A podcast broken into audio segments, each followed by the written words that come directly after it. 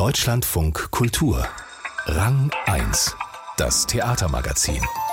Mit Susanne Burkhardt. Herzlich willkommen, schön, dass Sie dabei sind. Wie kann uns das Theater weiterhelfen in dieser trostlos bedrückenden Weltlage? Das fragen wir heute den Schauspieler und Regisseur Herbert Fritsch. Seine Antwort ein Plädoyer für Humor. Das Lachen ermöglicht wieder die Durchblutung im Gehirn ist viel besser durchblutet, man kann nachdenken, weil ja schwierige Situationen da sind, komplizierte äh, Geschichten, die passieren und die kann man nicht mit einem gestressten Gesicht und mit Angst und Zittern. Wir müssen unseren Humor behalten, auch in den schlimmsten Situationen. Ja, viel zu lachen gibt es sehr wahrscheinlich heute Abend in der neuesten Inszenierung von Herbert Fritsch, die Oper Pferd frisst Hut, mit Musik von Herbert Grönemeyer, die feiert Premiere am Theater Basel. Sie hören Rang 1, das Theatermagazin. Herbert Grönemeyer, der kehrt zu seinen Wurzeln zurück und die sind im Theater. Denn noch bevor der Sänger Hits wie Flugzeuge im Bauch, Bochum oder Männer schrieb, da war er, das war 1970, Schauspieler und Theatermusiker. Jetzt hat er für das Theater Basel diverse Songs geschrieben und zwar für die musikalische Komödie Pferd frisst Hut nach Eugène Labiches Ein Florentiner Hut. Heute Abend gibt's die Premiere der Oper inszeniert vom Namensvetter Herbert Fritsch und den habe ich kurz vor den letzten Proben erwischt. Schönen guten Tag, Herbert Fritsch nach Basel.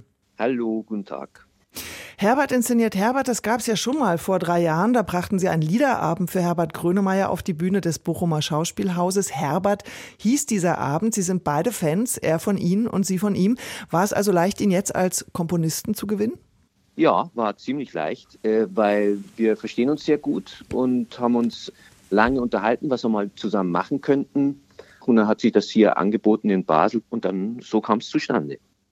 Jetzt haben Sie ja Labiches Komödienklassiker schon 2009 einmal entstaubt und als skurrilen, turbulenten Abend für das Oberhausener Theater inszeniert. Jetzt das Ganze also nochmal in Basel, diesmal mit der Musik von Herbert Grönemeyer. Warum nochmal dieses Stück? Weil ich es toll finde, weil ich es wunderbar absurd finde, weil ich es eine perfekte Komödie finde. Da stimmt eigentlich alles. Es bietet alle Möglichkeiten für Schauspieler, sich zu entfalten, äh, schön durchzudrehen auf der Bühne.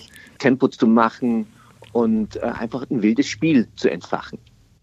Erzählt für alle, die es nicht kennen, wird also folgende Geschichte. Der Titel verrät ja eigentlich schon. Ein Pferd frisst einen Hut, und zwar den von Madame Beaupertuis. Die hat eine Affäre mit einem Polizisten. Der Pferdebesitzer Fadinar, der muss jetzt einen neuen Hut besorgen, damit der eifersüchtige Ehemann der Madame nichts merkt. Und da er gerade heiraten will, rast jetzt die Hochzeitsgesellschaft auf der Suche nach so einem Hut durch die Stadt. Das ist natürlich, Sie haben es ja gerade schon gesagt, ein super Ausgangsstoff für Ihre Art zu inszenieren. Klamaukig, überdreht, temporeich. Damals habe ich nochmal nachgeschaut, wurde der Abend sehr gelobt. Einige fanden ihn mit drei Stunden etwas zu lang. Wie wird es diesmal? Was wird anders? Naja, äh, also es ist eine andere Besetzung andere Schauspieler. Ist immer spannend, das mit anderen Schauspielern nochmal zu sehen, was man schon mal gemacht hat. Der Christopher Nell spielt diese Hauptfigur. Es ist durch die Musik auch nochmal anders und ja, eigentlich wird nicht viel anders. Es, es ist nach wie vor ein wildes, rasantes Ding und äh, ich hoffe, das zündet hier genauso, wie es in Oberhausen gezündet hat. Sie haben mal gesagt, ich befrage Stücke wie ein Orakel. Ich höre die Texte und lasse mich vom Swing eines Satzes, eines Wortes berauschen.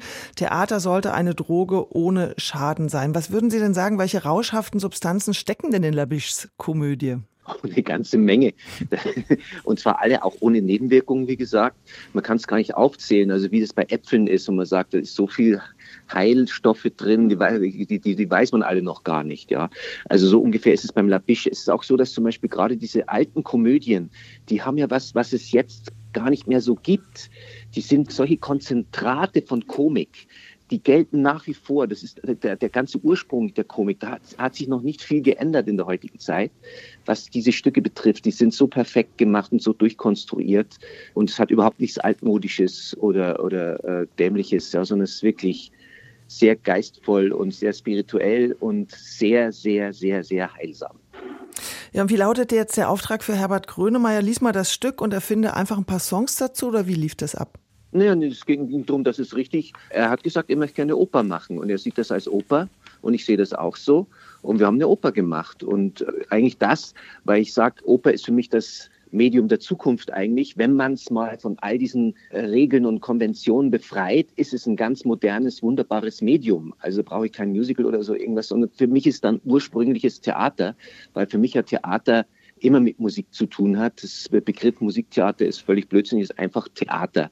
Und das macht er, hat er halt ganz toll gemacht mit seiner Musik, also auch richtig mit Ouvertüre, mit allem drum und dran, schon so ein paar Konventionen erstmal so zum anzukicken.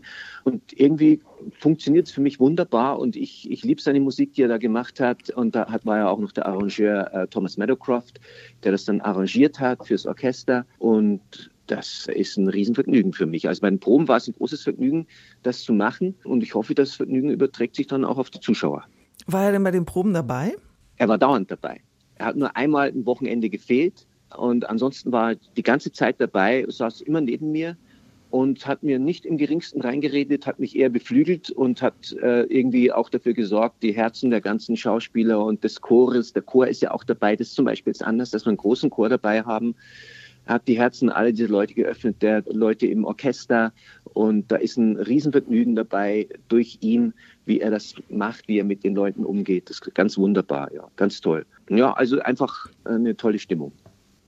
Ich erinnere mich bei der Produktion Herbert, die Sie gemacht haben, da hat Herbert Grönemeyer gesagt, Fritsch darf alles, er darf mich zerlegen ohne Ehrfurcht, mit Witz. Ja. Wenn er mich dabei braucht, bin ich zur Stelle, wenn nicht, bin ich einfach nur neugierig. Es lebe das Chaos, der Fritsche Wahnsinn. Das heißt, er ist super lässig in der Zusammenarbeit, ja? Total lässig. Also äh, eine lässigeren Menschen habe ich so noch gar nicht kennengelernt. Er, er spricht immer von, wenn, wenn wir reden, sagt, du Herbert, da bin ich ganz tiefenentspannt, kein Problem. Und das ist er auch ständig, ja. Also es ist, es ist wirklich toll mit ihm zusammen, ja. Also es ist, er hat eine Wirkung, allein wenn er da ist und der mischt sich dann überhaupt nicht groß ein. Manchmal sagt er was, irgendwie sagt, oh, könnte besser so oder so, aber, aber nicht so, wie, es manchmal mit dem Autoren passieren könnte oder mit einem Komponisten, die dann total immer, oh nein, das geht jetzt aber gar nicht und so, wo man dann die nach Hause schicken muss, weil man sonst mehr weiterarbeiten kann. Ja, das ist bei Herbert, da freuen sich alle, wenn er da ist und er hat da eine wunderbare Ausstrahlung in die Arbeit rein. Ja, das hört man dann vielleicht auch an den Songs. Wir können ja gleich mal einen hören. Angekündigt ist ja ein gut gelauntes, mitunter herzschmerzendes Musiktheater mit unverkennbarer Handschrift. Wir hören jetzt mal einen Ausschnitt. Das ist das Lied vom Kater.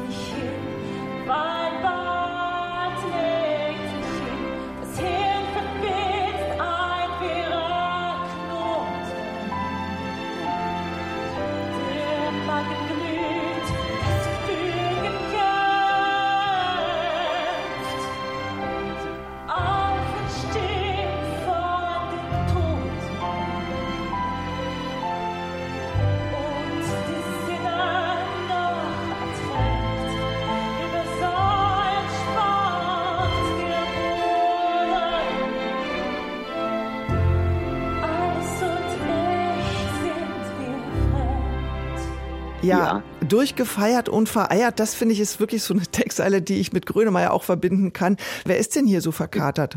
Ja, diese ganze Hochzeitsgesellschaft und vor allem am schlimmsten verkatert und der es ganz, ganz übel geht am Hochzeitstag, das ist die Braut. Der geht's richtig schlecht. Ja, die, die hat einen ganz schlimmen Kater und deswegen sagt sie auch, und der Kater schreit.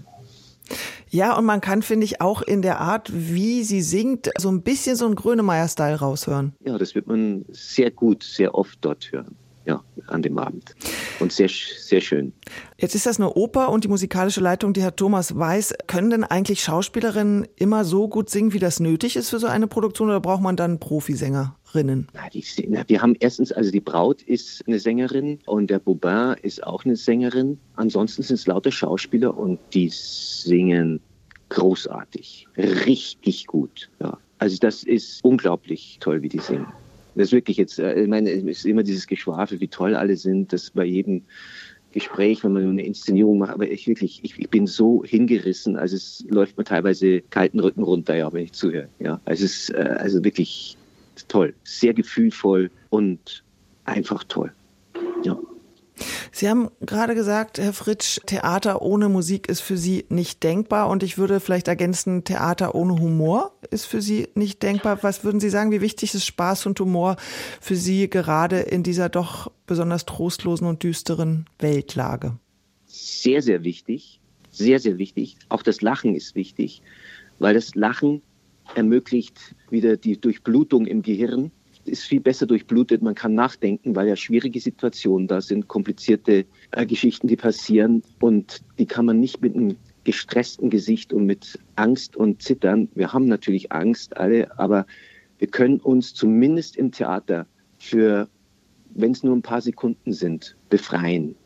Und auch die Freiheit der Schauspieler auf der Bühne, die soll sich auf die Zuschauer übertragen, hoffentlich. Dass man merkt, dass es auch das gibt auf der Welt und nicht nur das andere. Und wir sehen momentan nur noch das andere.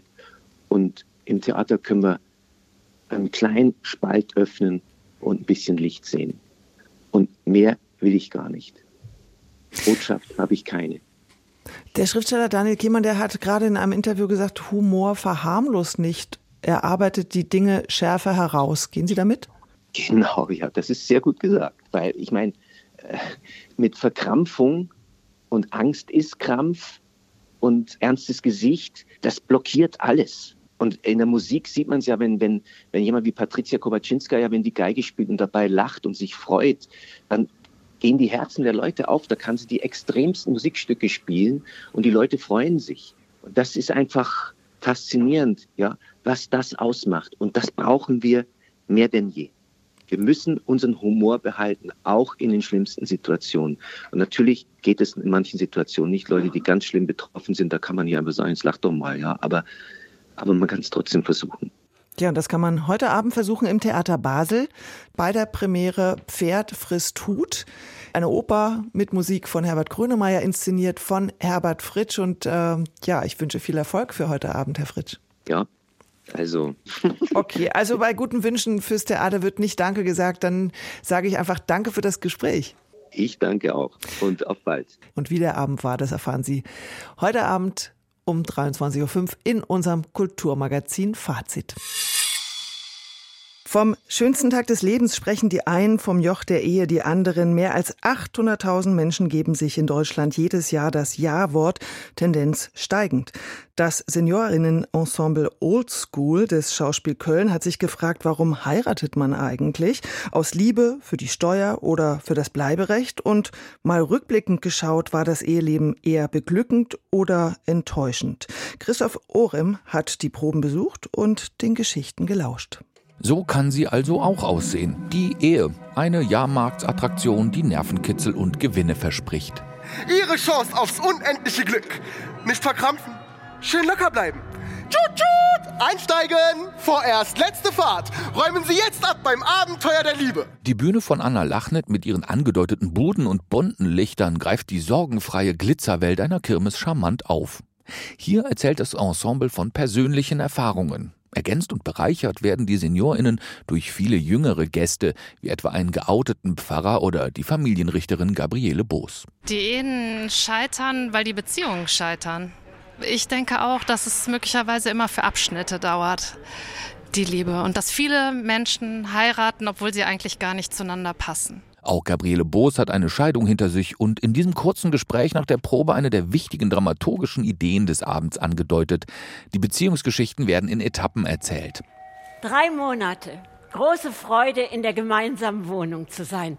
Alle Möbel sind am rechten Fleck, wir sind am rechten Fleck. Sie spielen Ehepaar. Drei Monate. Wir sind erst seit kurzem ein Paar, aber wir verfüllen uns schon einen gemeinsamen Traum. Wir kaufen uns einen Bus und bauen ihn zum Camper aus und gehen damit auf Abenteuerreisen. Für jede weitere Etappe bewegen sich die AkteurInnen einige Schritte auf das Publikum zu. Bis zum Ende. 25 Jahre Silberhochzeit. Für mich nicht mehr zu schaffen. Ich denke an all die Märchen und romantischen Komödien, die dezent mit dem ersten Kuss oder der Hochzeit ausblenden. Habe ich versagt? Wenn ja, warum bin ich dann so glücklich? Gerade die Emanzipation in den späten 60er und 70er Jahren hat vielen Frauen die Möglichkeit gegeben, etwas an ihrem Leben zu ändern. Die 60er Jahre gingen mit Käseigel und Cocktailwürstchen, Toast Hawaii und Eierlikör dahin und dann fluteten in den 70ern neue Ideen das Land. Wir haben dann noch die statistisch ermittelte durchschnittliche Dauer der Ehe von 14, hm, glaub fünf Jahren erreicht. Sie war garniert von Tragödien, von Frauenpower und von etlichen Intermezzi dann hatte ich genug. Das Ensemble untersucht neben den persönlichen Momenten nicht so sehr die religiösen, sondern eher die staatlichen, ordnungsrechtlichen Aspekte der Ehe. Ich wollte nicht, dass jetzt in erster Linie immer nur auf die Kirche sozusagen eingedroschen wird. Regisseur David Vogel. Es ist einfach ein einfaches Ziel und wollte da, dass wir doch tatsächlich nochmal hinschauen, was denn der Staat damit zu tun hat in erster Linie. Es ist einfach größtenteils äh, verdeckt von dem Narrativ der Liebe. Ich will die Person des Lebens finden und an meiner Seite haben. Dass das aber erst seit 200 Jahren die Verbindung zur Institution Ehe hat, die es ja schon seit 1400 Jahren gibt, das kriegen, glaube ich, ganz viele erst später mit oder überhaupt nicht mit. So wird dann auch in einer Szene die in leidenschaftlicher Liebe für einen Tag geschlossene Ehe in Beamtendeutsch rechtskräftig beendet. Die am 8.11.2023 unter der Eheregisternummer E5218 im Backstage-Bereich am Schauspiel Köln geschlossene Ehe der Beteiligten wird geschieden. Die Verdrehungen der Sprache stellt Akteur Robin Möckel im Zirkusdirektorenkostüm mit Verdrehungen seines Körpers nach. David Vogel und sein Team beleuchten die teils brutal ausgelebten und erlebten Machtverhältnisse hinter der Institution Ehe. Klar wird, es sollte eine andere Form der Fürsorgegemeinschaft geben. Gerade wenn man den Älteren, den Seniorinnen im Ensemble zuhört, während sie ihre Geschichten erzählen. Dass sich etwas ändert, das kann allerdings dauern, sagt das 80-jährige Ensemblemitglied Lilly Schumacher. Es ist schon die Chance da, was zu verändern, schon allein durch die Berufstätigkeit, die die Frau heute äh, haben kann. Kinderbetreuung da ist dass es auch Männer gibt, die auch emanzipiert sind. Aber von der Grundeinstellung, das ändert sich nicht so schnell sagt Lilly Schumacher. Am kommenden Mittwoch steht sie mit dem Seniorinnen-Ensemble Old School auf der Bühne des Schauspiel Köln bei der Premiere von Erstmal für immer. Und für Rang 1, das Theatermagazin, hat Christopher Orem die Proben besucht. Die geniale Stelle. Und die kommt heute vom Schauspieler, Kabarettisten und Fernsehmoderator Harald Schmidt. Er erinnert sich an ein Beckett-Stück. Sag doch irgendwas! Was sollen wir denn jetzt machen? Wir sollten auf Godot! Ah ja! Ich habe so viele geniale Stellen im Theater gesehen, aber. Weiter, weiter, erzählen Sie doch! Lass ihn in Ruhe. Siehst du nicht, dass er dabei ist, sich an sein Glück zu erinnern? Eine geniale Textstelle, die mir im Gedächtnis geblieben ist, ist aus Warten auf Godot, als Pozzo sagt, sie gebären rittlings über dem Grabe, der Tag erglänzt einen Augenblick und dann ewige Nacht. Harald Schmidt mit einem düsteren Zitat aus Warten auf Godot. Der Entertainer war unlängst hier in Rang 1 zu Gast. Das Gespräch in voller Länge finden Sie in unserer kostenfreien DLF-Audiothek oder unter deutschlandfunkkultur.de. Das war's von Rang 1, dem Theatermagazin. Ich bin Susanne Burkhardt, wünsche viel Spaß mit unserem Filmmagazin und noch einen wunderschönen Samstag. Machen Sie es gut.